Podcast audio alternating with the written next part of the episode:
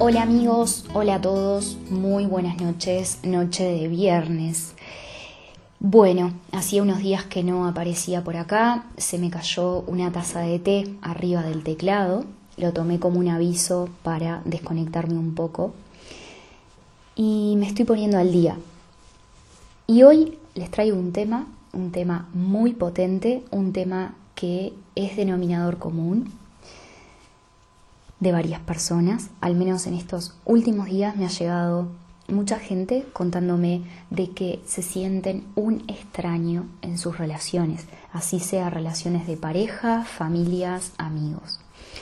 Y esto es algo muy común, muy común. Cuando vamos entrando en un proceso mm, de introspección, de autoconocimiento, que probablemente estés ahí o no, lo que empieza a suceder es que empezás a cambiar tu vibración, empezás a empoderarte o a liberarte de tus miedos o simplemente empezás a tener intereses diferentes.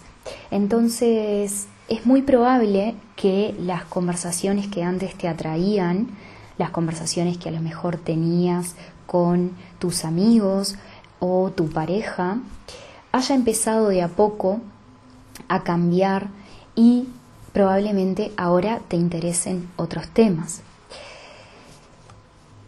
Y mm, lo que te quiero compartir y reflexiones es qué puedes hacer ante una situación donde te sientas una extraña, un extraño, ¿no? Porque obviamente no vamos a ir por el mundo descartando nuestros amigos, ni dejando nuestras parejas de un día para el otro, ni cambiando nuestras familias por completo. Siempre podemos aprender de qué estamos sintiendo en cada una de nuestras situaciones. Entonces, si tenés esta sensación de sentirte una extraña, un extraño en tus relaciones, probablemente podrías, o te invito, a que pongas en práctica estos tres puntos que te voy a compartir ahora. Vamos a intentar convertir esa sensación de sentirte extraña o extraño en un aprendizaje, en algo que te sirva, que juegue a favor de tu crecimiento.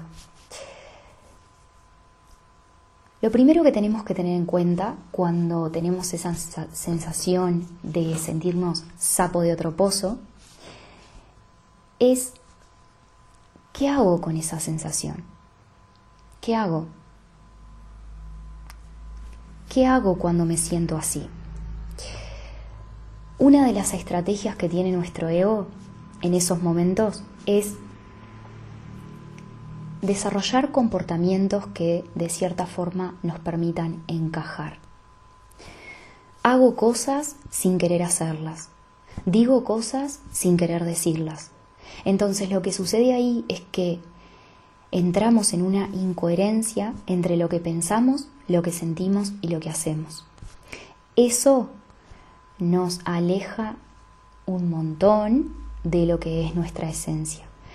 Esa tendencia que tenemos a ser incoherentes va haciendo que de a poco nos desconectemos de nosotros mismos y la sensación de sentirme un extraño todavía se incrementa mucho más. ¿Sí? Entonces vamos a tomar esa sensación de sentirme una extraña o un extraño para observarme y ver cómo no tolero sentirme una extraña y por ende no me escucho. Por ende dejo de escucharme y desarrollo una conducta incoherente. El simple hecho de observarme en ese comportamiento hace que me vuelva más consciente y por ende esa sensación de sentirme una extraña termina siendo un regalo para que pueda conocerme a mí misma, a mí mismo, y vaya volviéndome más consciente. Observate, si te escuchás, si no te escuchás, observate, permitite ser. permitite ser. No te amoldes, no te amoldes. Permitite ser. El segundo punto que te invito a considerar es la aceptación. Aceptar que las relaciones son algo cambiante. No es lo mismo tener una relación que estar en una relación. Cuando yo tengo una relación, esa idea de tener una relación hace que esa relación tenga que cumplir determinados requisitos para aceptarla o no aceptarla, esa persona tiene que cumplir determinadas características para continuar una relación con nosotros o no. Sin embargo, cuando estamos en una relación, entendemos que esa relación es un encuentro desde el ser y por ende nuestro ser, nuestra alma está en constante evolución, en constante movimiento. Por ende, cuando acepto los cambios, cuando acepto que las cosas hayan cambiado, me permito crecer con esa relación. Acepto que las cosas hayan cambiado y por ende acepto el momento tal y como es.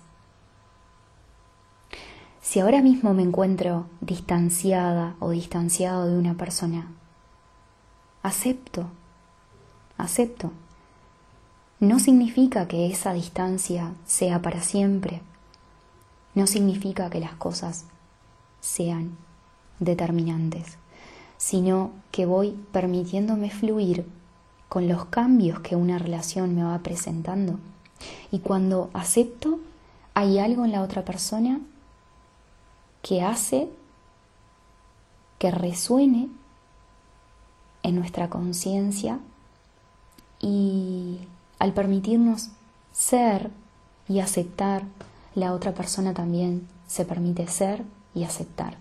Recordemos que tenemos un enorme poder mental y desde ahí conectamos con los demás. Y el tercer punto que te invito a considerar, a reflexionar, es que te permitas tomar decisiones acerca de qué relaciones sentís mantener y cuáles no, cuáles no. O a lo mejor algunas de tus relaciones necesitan ser modificadas porque al decidir nuestras relaciones, lo que hacemos es decidir acerca de la energía con la cual deseo rodearme.